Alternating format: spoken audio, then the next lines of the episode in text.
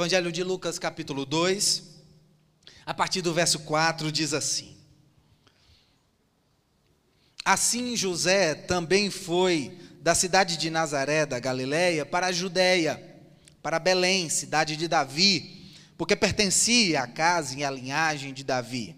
Ele foi a fim de alistar-se com Maria, que lhe estava prometida em casamento e esperavam um filho. Enquanto estavam lá, chegou o tempo de nascer o bebê, e ela, Maria, deu à luz ao seu primogênito, envolveu-o em panos e o colocou numa manjedoura, porque não havia lugar para eles na hospedaria. Verso 8. Havia pastores que estavam nos campos próximos e durante a noite tomavam conta dos seus rebanhos. E aconteceu que um anjo do Senhor apareceu-lhes e a glória do Senhor resplandeceu ao redor deles e ficaram aterrorizados. Verso 10. Mas o anjo lhes disse: Não temam, não tenham medo. Estou lhes trazendo boas novas de grande alegria, que são para todo o povo. Hoje, na cidade de Davi, lhes, lhes nasceu o Salvador, que é o Cristo Senhor. Isto lhes servirá de sinal. Encontrarão o bebê envolto em panos e deitado numa manjedoura. Verso 13. De repente, uma grande multidão de exércitos celestiais apareceu com o anjo, louvando a Deus e dizendo: Glória a Deus nas alturas e paz na terra, aos homens aos quais ele concede o seu favor. Quando os anjos os deixaram e foram para os céus, os pastores disseram uns aos outros: Vamos a Belém e vejamos isto que aconteceu e que o Senhor nos deu a conhecer.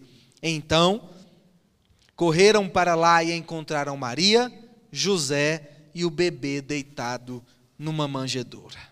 Senhor, dá-nos a graça da tua palavra.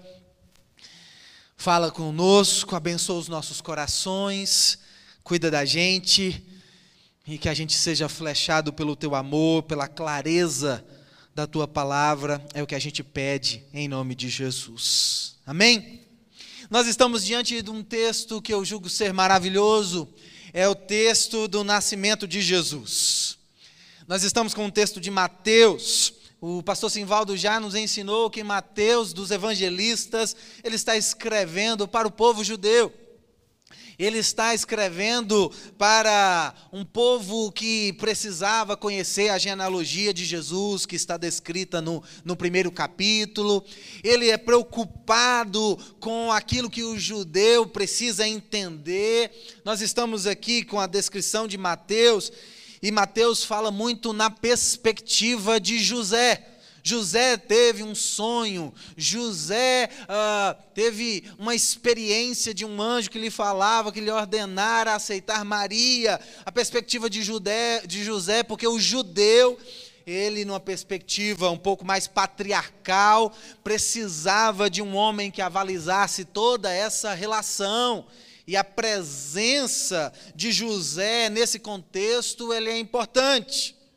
E aqui nós temos o anúncio do nascimento de Jesus, nós temos o nascimento de Jesus no contexto do recenseamento feito pelo Império Romano, que necessitava que todas as pessoas fossem as suas famílias e as suas cidades de origem para se alistar, uma contagem do povo da Galileia, e o menino Jesus está nascendo no meio de tudo isso. José e Maria, que habitam na Galiléia, mais ao norte do território de Israel, descem para a Judéia, para a cidade de Belém, para se alistar, e no meio de tudo isso, Maria sente as dores.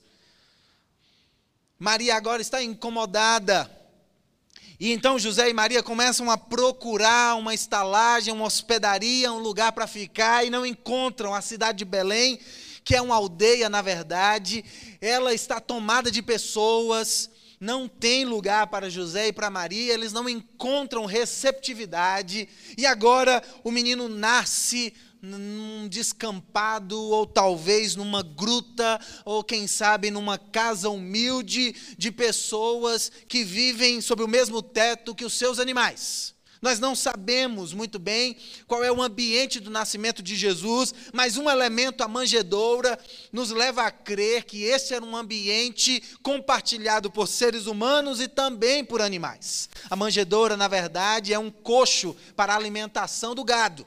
E é ali que Jesus é posto envolto em panos depois do seu nascimento. É isso que está acontecendo. Mas o que me chama a atenção nesse texto é que nós estamos falando da chegada, do nascimento, da entrada do Senhor Deus do universo no mundo que ele criou. E nós estamos falando de termos tão simples, tão singelos, tão, tão uh, tão desprovidos de beleza, de ostentação. Nós estamos falando da chegada do Rei do universo. Nós estamos falando da materialização do Deus que excede a todas essas coisas. Nós estamos falando do Deus que cria o universo e agora, para salvá-lo, escolhe entrar nessa criação que ele fez.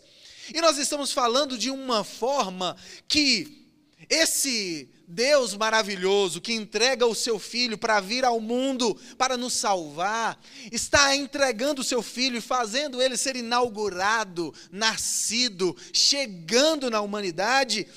E essa chegada do Deus de todo o universo não é apoteótica, ela é singela. Esse Deus que cria todas as coisas, incomensurável, que a minha mente e a sua mente é pequena, pouco desenvolvida para compreender a totalidade de um Deus maravilhoso, grande, inefável, incomensurável. E as palavras da nossa língua portuguesa ou de qualquer idioma não são suficientes para a gente nomenclaturar, tentar entender e dar nomes para Deus. Esse ser que é grande, que a gente não entende, esse Deus a quem clamamos, porque sabemos que Ele é socorro, que Ele é torre forte, que Ele é o nosso abrigo, porque a gente sabe que Ele é maior do que as nossas realidades. Esse Deus que cria o universo, esse Deus que conhece a mim e a você antes mesmo de sermos uma massa informe no útero das nossas mães, esse Deus que tem controle de passado, de presente, de futuro, esse Deus que na verdade está fora do tempo esse Deus, que é uma realidade que nós não conseguimos mensurar, entra na, na, na nossa vida, no nosso mundo, e faz isso de uma forma, eu diria, respeitosa, humilde, gentil. A sociedade desse tempo estava acostumado com os seus imperadores. E os imperadores fazia parte da sua, da sua identidade, é de alguma forma essa sua personalidade. Na época de Jesus, os Césares ou os, os, os faraós do Egito, eles eram assemelhados a divindades. Eles eram pessoas que, que uh, detinham uma, uma, uma identidade meio que espiritual, meio que religiosa, eles eram filhos de deuses. Tudo isso para construir uma ideia de que eram pessoas mais importantes e merecedoras de glória do que as outras. E agora nós estamos diante do nascimento do Deus do universo e ele é acolhido numa simples manjedoura. O que Jesus está tentando dizer para nós é que o Deus do universo se faz Deus menino. E eu amo essa expressão. Deus menino para o nosso bem, que expressão maravilhosa. Ela ainda é melhor do que Deus homem, pastor Simvaldo. O Deus menino é de uma ambivalência, é de, de, de, uma, de uma de um desafio para as nossas mentes, porque está falando da realidade do Deus que eu estou aqui tentando dizer para você, e eu passaria a noite inteira para tentar falar da magnitude, da grandeza desse Deus maravilhoso, mas me falta conhecimento, palavra, jeito para tentar expressar o tamanho que ele é, e nós estamos falando dele, e ao mesmo tempo nós estamos falando que ele se, se apresenta a mim a você como uma criança como menino. E menino ainda é menor do que homem. Não apenas em estatura, mas nessa perspectiva em importância.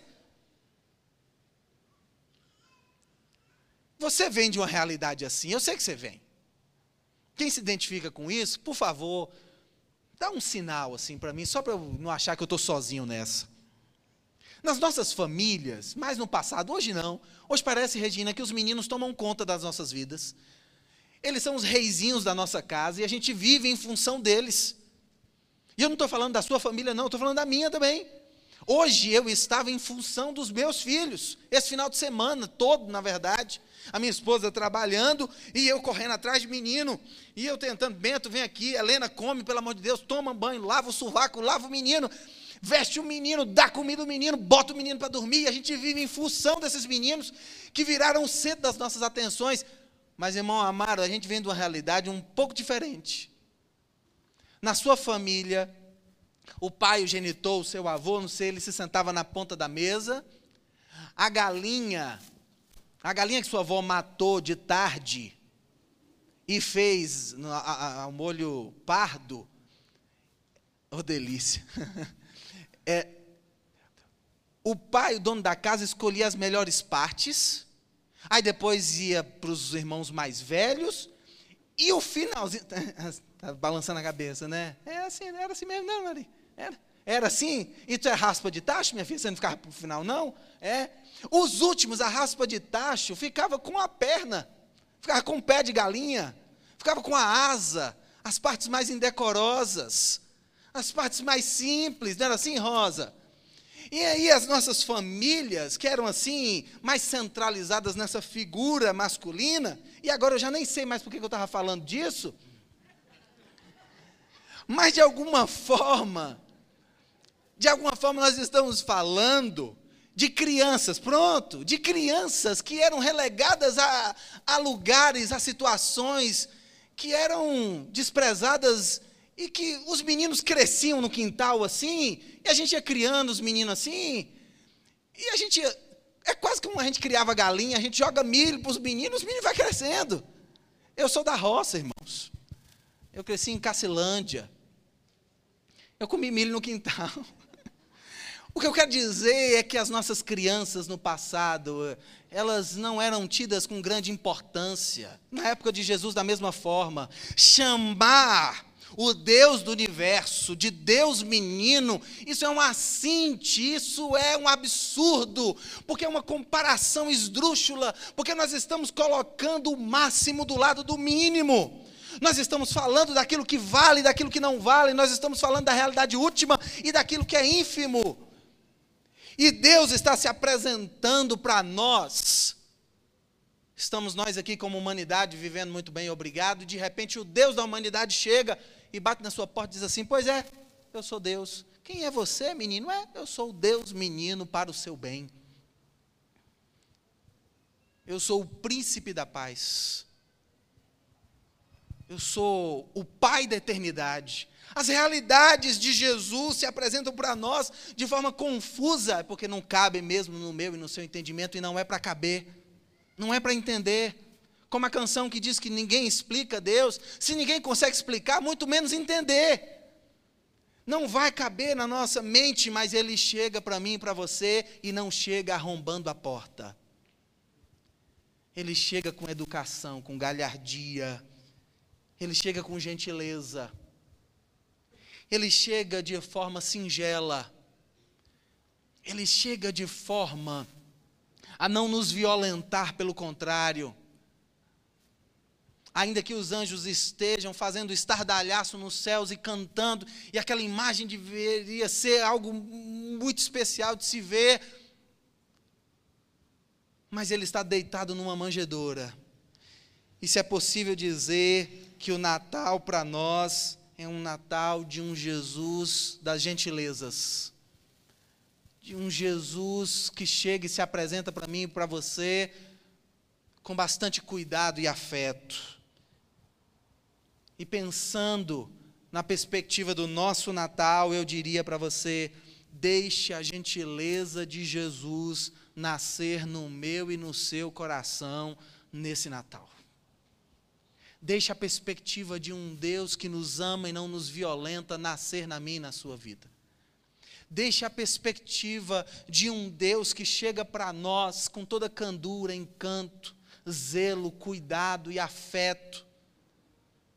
E se apresenta para mim e para você, sem nos violentar, pelo contrário, respeitando a nossa a nossa pequeneza, a nossa humildade, respeitando o quanto nós somos incapazes de compreendê-lo, ele se coloca no nosso nível para que a gente pudesse minimamente entender o ser dele. É assim que Jesus chega para nós. O Natal de Jesus é um Natal de gentileza. Portanto, faça nascer no seu coração e no seu Natal a gentileza de Jesus. Eu lhe convido a pensar também que esse Jesus maravilhoso, e eu falo, eu repito, eu sou invocado com o fato dele nascer numa simples manjedoura, isso me enche o coração. Isso me faz evidenciar ainda mais a diferença, a discrepância e a capacidade que esse Deus tem de deixar a gente meio desorientado. Porque ele, sendo dono do universo, é acolhido numa manjedoura, e eu repito, manjedoura é um coxo para alimentação dos animais domésticos. E como eu disse, eu sou da roça. Eu sei o que é um coxo. E talvez você saiba. Você já viu aqueles coxos que é um tronco de madeira cavado, ele é côncavo, como uma cuia e aí a comida é lançada ali e os animais comem naquele coxo. Essa é a, a, a minha visão, a minha imagem de, de uma manjedoura. É um lugar, permita-me dizer, é um lugar de pouca higiene. É um lugar simples, Regina. É um lugar indecoroso, inclusive. Jesus é acolhido né, nesse lugar, envolto em panos. Não que Maria fosse, vou usar um termo, hoje eu estou um pouco nostálgico, vou usar um termo, não sei se você conhece. Não que Maria fosse desmazelada. Já ouviu esse? Conhece, Regina? Ah, Jesus, hoje eu estou assim, né? E aí, Maria acolhe aquele menino com todo cuidado, envolto em panos, mas o coloca numa manjedoura porque não havia lugar para acolher aquela família. E aí Jesus, aquele menino indefeso, aquele menino dependente, aquele menino que reúne em si toda a vida do universo, é colocado num ambiente que não o merece. Jesus está tentando dizer para mim e para você, eu sou Deus do universo, mas a simplicidade é uma das minhas marcas. Porque ele, sendo Deus, não teve como usurpação que o ser igual a Deus era algo que ele deveria se apegar. Não, pelo contrário, antes a si mesmo se esvaziou. É isso que Paulo vai dizer a respeito do nosso Cristo, que tem a capacidade de se esvaziar, que tem a capacidade de olhar para nós e dizer para eu conseguir me comunicar com essas pessoas, eu preciso descer ao nível delas e falar face a face. Se eu venho anunciar que o reino dos céus está próximo, eu preciso conversar com essas pessoas e olhar nos seus olhos. Eu não posso olhar de cima, eu preciso olhar nos seus olhos. E Jesus está dizendo para mim e para você, é com simplicidade que a gente consegue comunicar as coisas mais importantes da vida. Regina ensinou para a diretoria que a gente não se compromete com aquilo que o outro fala, a gente se compromete com aquilo que a gente fala. José Ponciano? Vixe, Termeval Sabiano aí, ó. É como se Jesus estivesse dizendo assim: eles não vão conseguir se relacionar com alguém que é diferente deles. Eu preciso chegar perto, tão perto, a ponto do meu calor aquecê-los, do meu cheiro envolvê-los e da minha vida fazer sentido para eles. O Natal de Jesus é um convite para a simplicidade. Porque o mundo em que nós vivemos é o mundo da ostentação. Natal virou mercado, comércio, presente, árvore. E está tudo bem se você faz isso, o problema não é esse. O problema é um Natal esvaziado do sentido do nascimento do menino Deus. O problema é as nossas celebrações familiares terem muito amigo oculto, amigo malandro, amigo secreto e ter pouco Jesus na manjedoura nascido entre nós. O problema é as nossas reuniões terem, mesas fartas e não terem a simplicidade do Deus, que podendo ter tudo, escolheu ter nada só para se aproximar de mim e de você. Por isso, o convite para o Natal de Jesus é um Natal de simplicidade, para que isso nasça no meu e no seu coração. Para que isso faça sentido na minha e na sua vida. O Natal de Jesus é um Natal, um Natal da paz porque os, os pastores que estavam no campo tiveram medo quando o anjo se aproximou. O texto diz no verso 10: Mas o anjo lhes disse: Não tenham medo, eu estou lhes trazendo boas novas de grande alegria.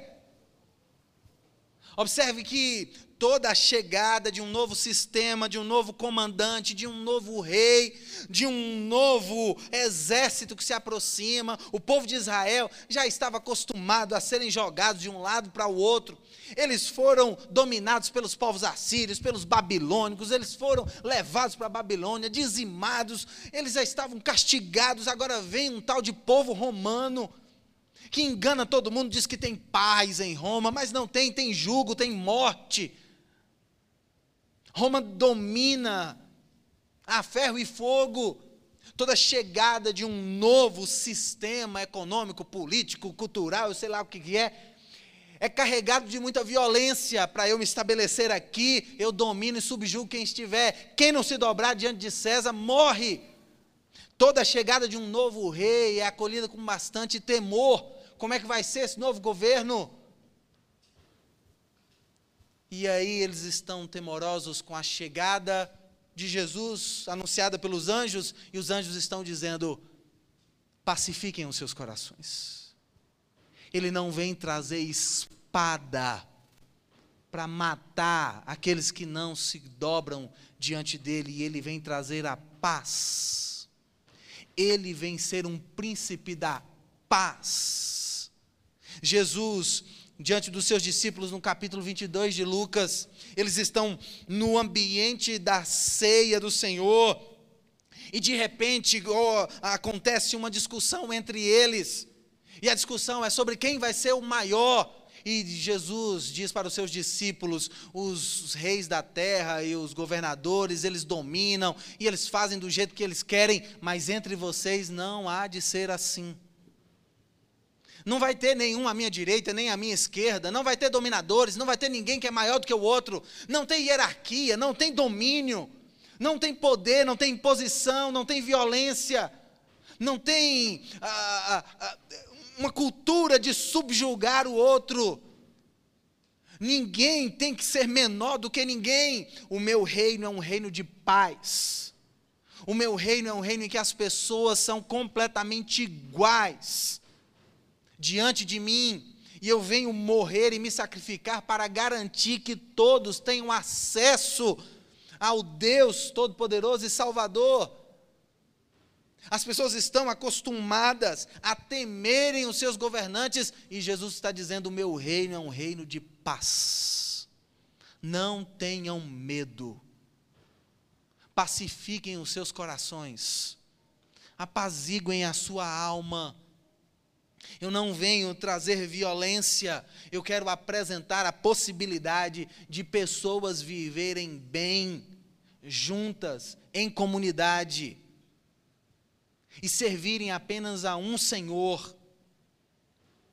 Porque a violência ela é gerada pela necessidade do homem pecador dominar um pelo outro, de querer ser maior e dominar e subjugar e violentar essa necessidade da raça humana de querer ser maior do que o outro e as violências vão se sucedendo. E os homens subjugam as mulheres. E os maiores massacram, maltratam e matam os menores. E Jesus está dizendo: parem com isso. Essa não é a minha realidade. No povo que eu quero convidar vocês a serem a minha igreja, a minha comunidade, não existe nenhum maior do que o outro. Eu digo isso com certa frequência. Essa plataforma que a gente usa, a outra era bem melhor. Lá em cima, Deus é mais, não gosto de ficar falando de lá de cima. Mas essa plataforma é só para facilitar a visualização.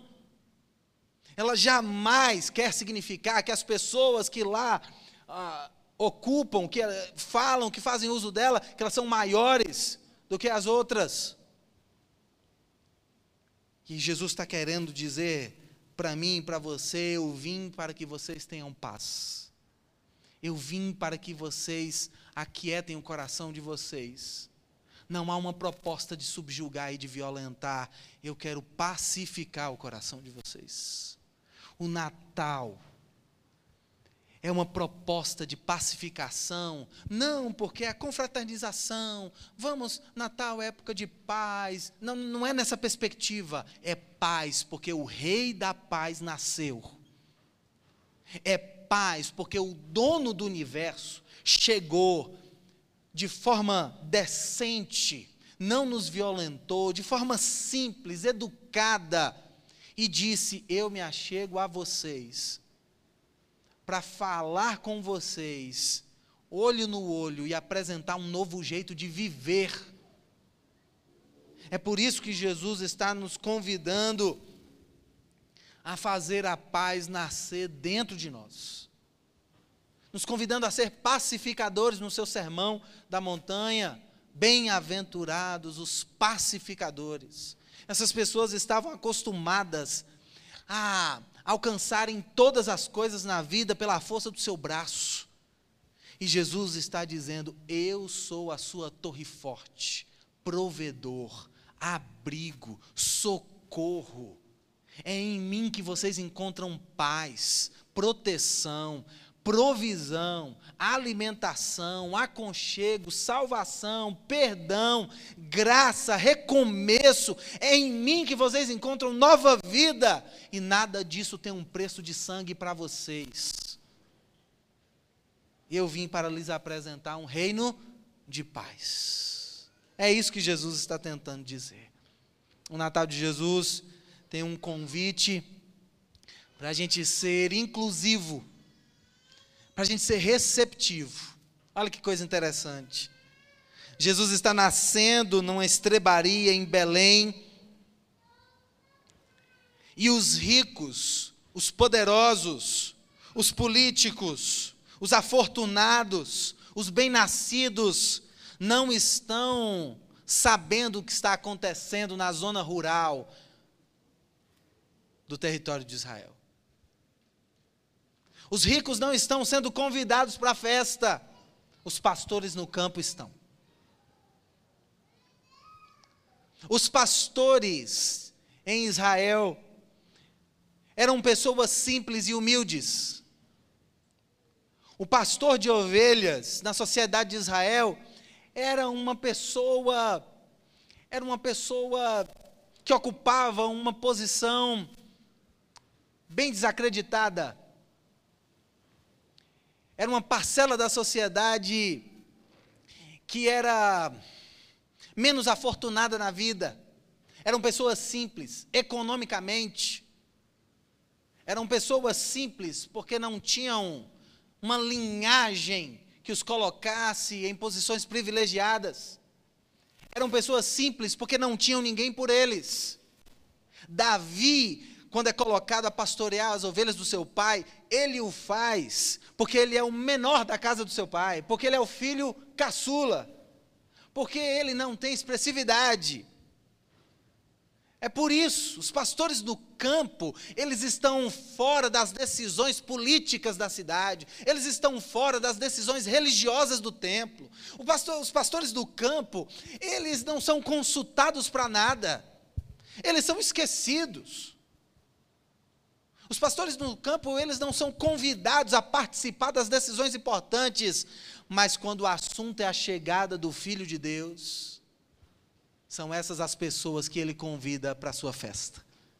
Quando o assunto é a chegada do Deus do universo, O anjo dá prioridade, Val, para falar com os, as pessoas mais esquecidas, escanteadas, menosprezadas, diminuídas.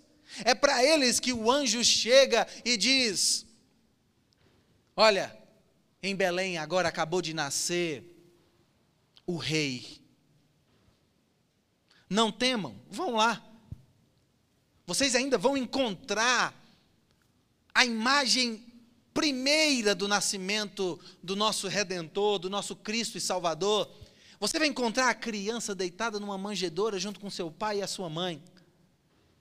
Os pastores não têm nada para levar. Os pastores não são como os magos vindos do Oriente, daqui a pouco a gente fala deles. Os pastores não levam presentes, os pastores não têm nada para oferecer. Os pastores não podem oferecer segurança para José e para Maria. Os pastores não podem oferecer presentes nem alimento, eles não têm nada para dar. E são esses os convidados para recepcionarem o Deus Todo-Poderoso do universo. Será que isso não está comunicando nada para mim e para você? Será que isso não está dizendo alguma coisa para mim e para você? Quando Deus resolve nos dar o seu filho, as pessoas que eles convidam, que ele convida para participar da festa são as pessoas mais diminuídas, desacreditadas da sociedade. Será que isso não diz alguma coisa para mim e para você? Quando nós realizamos as nossas ceias de Natal, e o Chester, o peru, o, o, o, o como é que é o nome daquela outra ave? É o, o como é que é? Ah, esqueci. Esses aí que não tem muito sabor, né? Que a gente come só porque é, porque é Natal, mas no fundo, no fundo, ninguém gosta muito, né? Eu estou falando besteira? É. Eu, particularmente, gosto mais das comidas da Páscoa do que do Natal. E aí a gente faz aquela mesa bonita, suntuosa. E é legal fazer. E a gente convida as pessoas para virem na nossa casa. E parece que eu estou vendo Jesus dizendo assim: cadê os meus convidados, hein? Cadê eles, hein? Cadê os pastores de Belém? Cadê as pessoas simples? Cadê aqueles que não têm festa? Cadê aqueles que, que ninguém está fazendo um jantar para eles? Cadê? Aí Jesus fica assim na porta, olhando, esperando a chegada dos amigos dele, esperando a chegada dos convidados dele, e não aparece.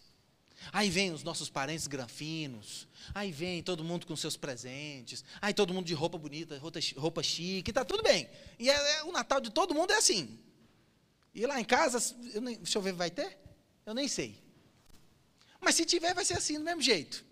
E aí faz e troca presente, a meninada correndo, e a gente come. E tem quem reclama do arroz com passa, e não quer passa, e quer arroz puro. E aí a gente começa a comparar a vida dos meninos. E aí as cunhadas falam: ah, o meu passou de ano direto. E aí a outra já fica emburrada, porque o menino não passou direto. E aí começa as confusões, ah, não sei o que, não sei o que, não sei o que. E o meu marido está ganhando dinheiro, e o seu não está. E começa aquelas coisas. E Jesus na porta esperando os pastores humildes de Belém chegar e não chega. E Jesus esperando não apenas esses pastores chegar, mas a gente se colocar na posição das pessoas humildes, que a única coisa que consegue fazer é recepcionar o menino Deus. Ou a gente se posiciona como pastores humildes de Belém, compreendendo que eu vou para uma festa que eu não tenho nada para oferecer, compreendendo que eu sou convidado e eu não tenho a roupa certa para me apresentar. Ou então a gente está indo para qualquer outra festa e não é Natal. Ou a gente encara um Natal com a consciência de que a gente não merece essa festa, que a gente não merecia o presente, que a gente não merecia o menino nascer no nosso coração mas a gente foi escolhido, chamado para ser pastores no campo, por um Deus que nos ama e diz: Você não merece, mas eu te chamo, não porque você tem nada para me oferecer, mas porque eu te amo. ou a gente é pastor de Belém, humilde sem ter o que oferecer, na festa de Natal de Jesus, ou então a gente é peru sem graça que não muda a vida de ninguém. Ou então a gente está participando de uma festa que não é o do nascimento de Jesus.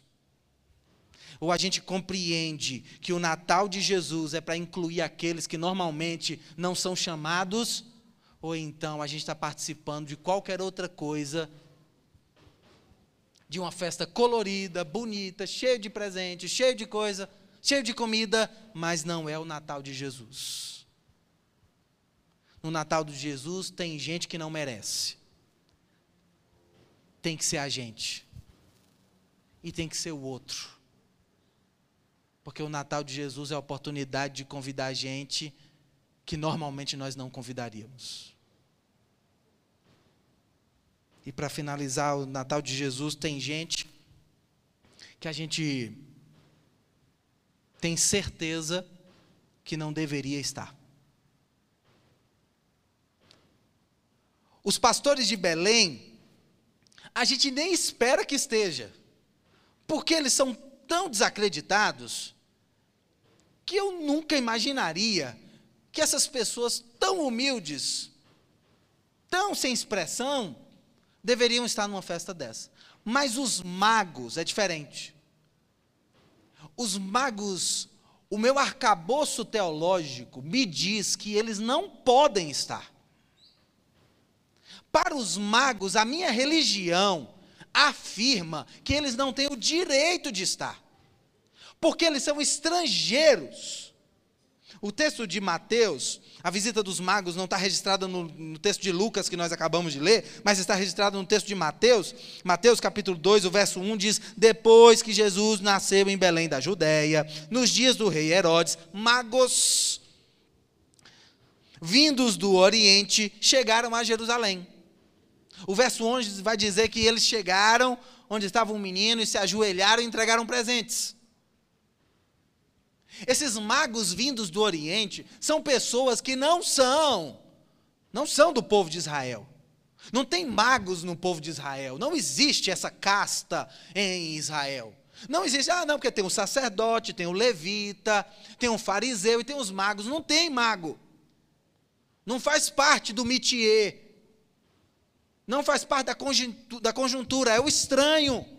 É o estrangeiro, é da outra religião. Mago? Que negócio de mago? Esse povo é, é, é coisa de adivinho? Isso é o quê? Magia? Quais? Negócio de feitiçaria. Abracadabra, esses negócios, esse negócio de Harry Potter, que essas modernidades estão tá botando na cabeça dos meninos. Isso tudo é coisa do demônio. Esses magos não podem estar. Eles têm que estar fora. Eles não creem do nosso jeito, eles não pensam do nosso jeito, eles são estranhos, eles são de outra etnia eles são de outro povo, eles são de outra religião, eles não merecem estar, eles não podem estar. É, mas foram eles que viram a estrela. Será possível que mais ninguém viu essa estrela? Será possível que uma estrela grande, gigante, apontando, rasgando o céu, durante muito tempo, porque eles saíram do Oriente, as viagens eram a pé, isso demorou dias, e os magos estão mirando a estrela, seguindo a estrela, seguindo a estrela, seguindo a estrela. O texto diz, inclusive, que quando eles chegam para o rei Herodes, fala assim: ah, nasceu um Deus, um, um rei aqui. Aí Herodes falou: que rei é esse? Não, não estou sabendo, não. É, pois é, a gente veio seguindo uma estrela aí, tem uma profecia que ia nascer, o rei dos judeus, e nós estamos vindo visitar aqui. Aí Herodes, querendo matar esse que seria um risco para ele, falou assim: não, não nasceu aqui não. Agora, se vocês encontrarem ele, vocês me avisam onde é que está, que eu quero ir lá prestar as minhas homenagens. Mentira pura, queria matar. Aí o texto diz que os magos saíram dali e viram novamente a estrela e seguiram para encontrarem Jesus e a sua família. Tem uma estrela enorme caminhando no céu, mas ninguém vê. O texto, inclusive, pastor Simvaldo, eu fui perceber hoje de tarde. O texto diz que Herodes reuniu os sacerdotes e perguntou onde deve nascer o rei dos judeus. E os sacerdotes que tinham a obrigação de especular, de procurar cadê o Messias que vai abrir, eh, nascer entre nós, os sacerdotes não se importam, os sacerdotes não vão saber onde é que está esse menino, os sacerdotes que têm a detenção da cultura, da religião, das profecias, para eles foi dito: vai nascer um que vai libertar o nosso povo. Herodes está dizendo: ó, tem uns magos dizendo aí que o rei vai nascer, tem uma estrela e não sei o quê. Cadê ele? E o sacerdote é, não, não vi passar, não. Tu viu? É, não, não sei. E eles estão apáticos. Os da religião estão apáticos, eles não sabem, eles não veem nada, eles não entendem nada, porque eles estão bitolados. E aí os magos vindos do Oriente de outras culturas, de outras religiões, de outros costumes, são eles que enxergam a estrela. Eles ouvem a voz de Deus. É como se Jesus estivesse nascendo e o povo do mundão que a gente chega está sabendo de tudo e nós estamos aqui, nas nossas celebrações. E Jesus está lá e nós estamos aqui. E a gente está achando que a gente está abafando e Jesus está lá e nós estamos aqui. E a gente não está onde Jesus está, mas os magos vindos do Oriente estão. As pessoas, que essas não são nem desacreditadas, essas são proibidas de fazerem parte da nossa festa, elas não são incluídas, elas não são convidadas, elas não são esperadas. Eu tenho, eu tenho certeza que os sacerdotes foram assim, Herodes, você ouviu isso de magos vindo do Oriente? Ô Herodes, você não tem vergonha de sua cara de ficar acreditando nesse povo, não? Se o, o Messias vai saber, quem vai ser avisado somos nós. Nós somos os detentores da religião. Se Deus tiver que falar com alguém, vai falar com a gente. Você está acreditando em balela desses magos vindos do Oriente? Ô Herodes, cá para nós, hein, Herodes? Você já foi melhor, hein? Você já foi mais perspicaz, hein, Herodes? Já foi mais esperto. É porque eles nem chegam a considerar a ideia de Deus falar com o diferente. E a gente está aqui, Deus está lá. O mago está lá e nós não estamos. Jesus está nascendo e a gente não presta atenção.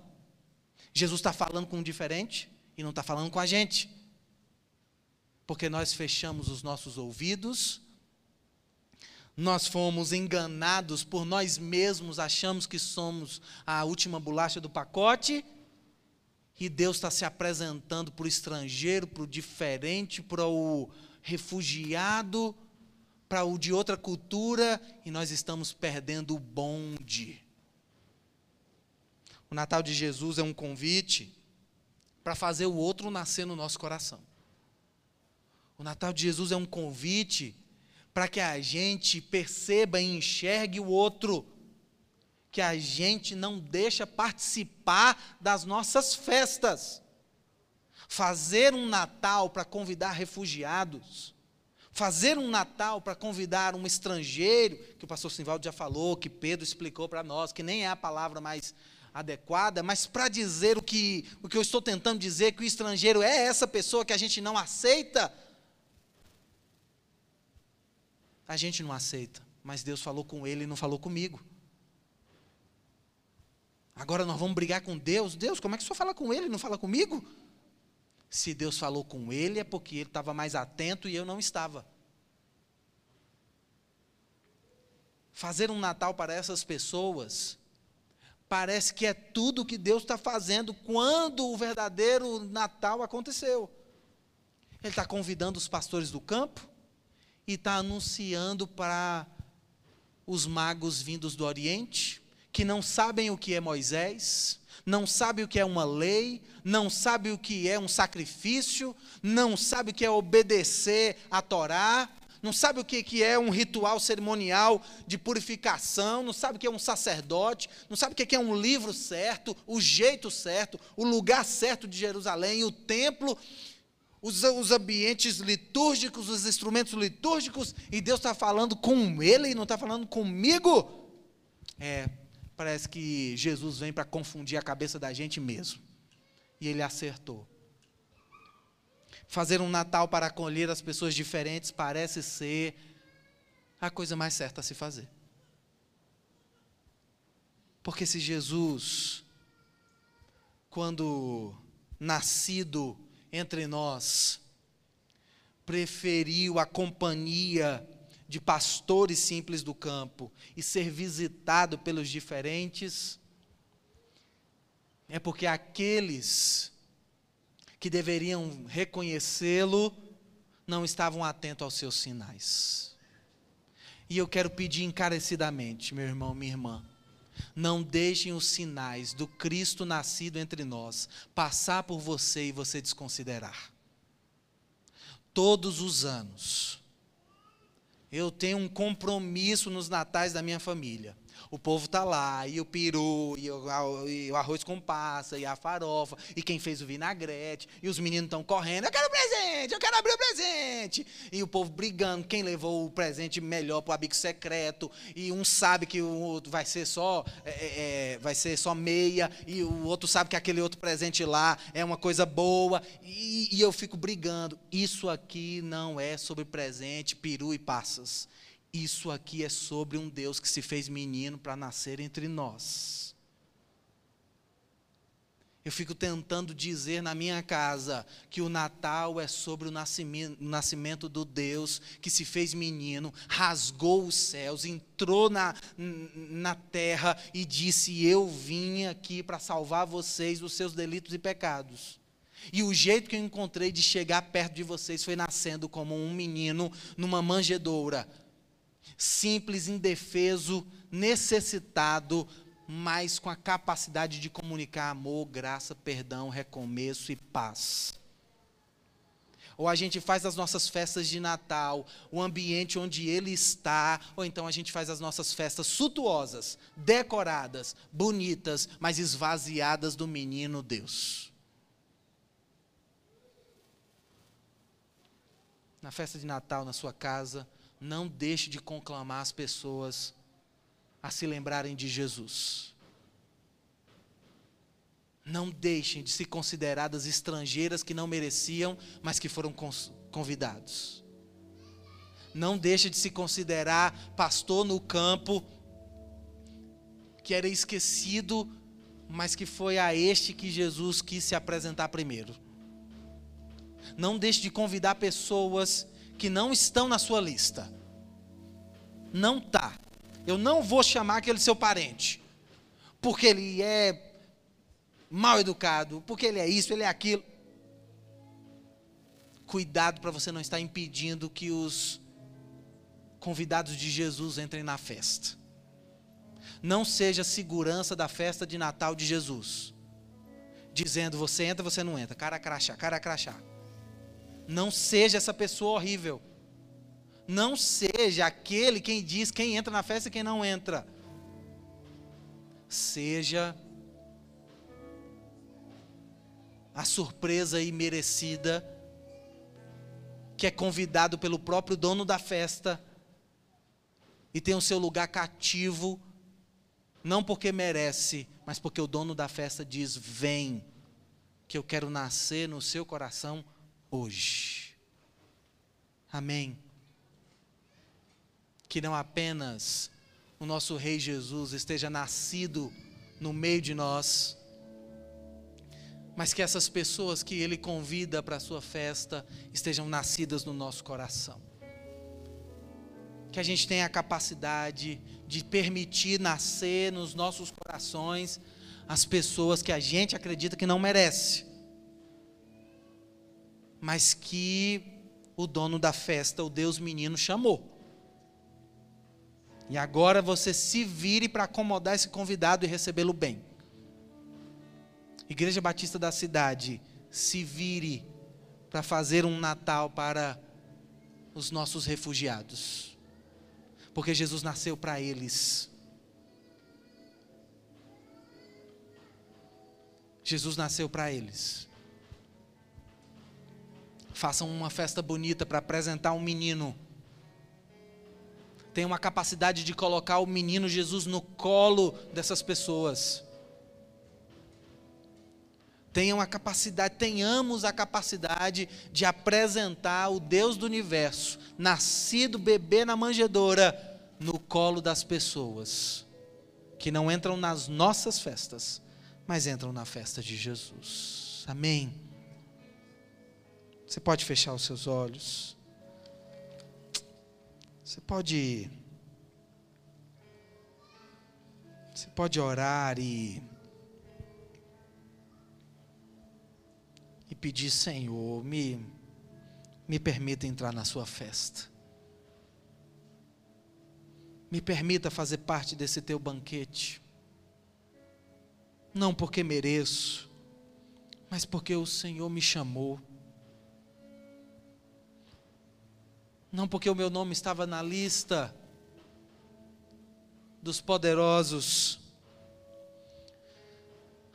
mas porque o Senhor morreu por mim, nasceu por mim, sofreu por mim, me amou. Porque o Natal não é coisa nossa, mas precisa ser de todo mundo. Porque a festa não é fechada, o Senhor convida a todos. Nos chama, Senhor. Ainda que sejamos como os pastores que não, tenha, não tenham nada para oferecer, nós não temos presentes para o Senhor. Nós não temos. Nós não podemos oferecer nada. Nenhum comportamento correto a gente tem para te entregar. Nenhuma história bonita, nenhuma vida ajeitada. A gente não tem nada. A gente não melhora em nada a tua festa. A gente não vai cooperar com nada na mesa.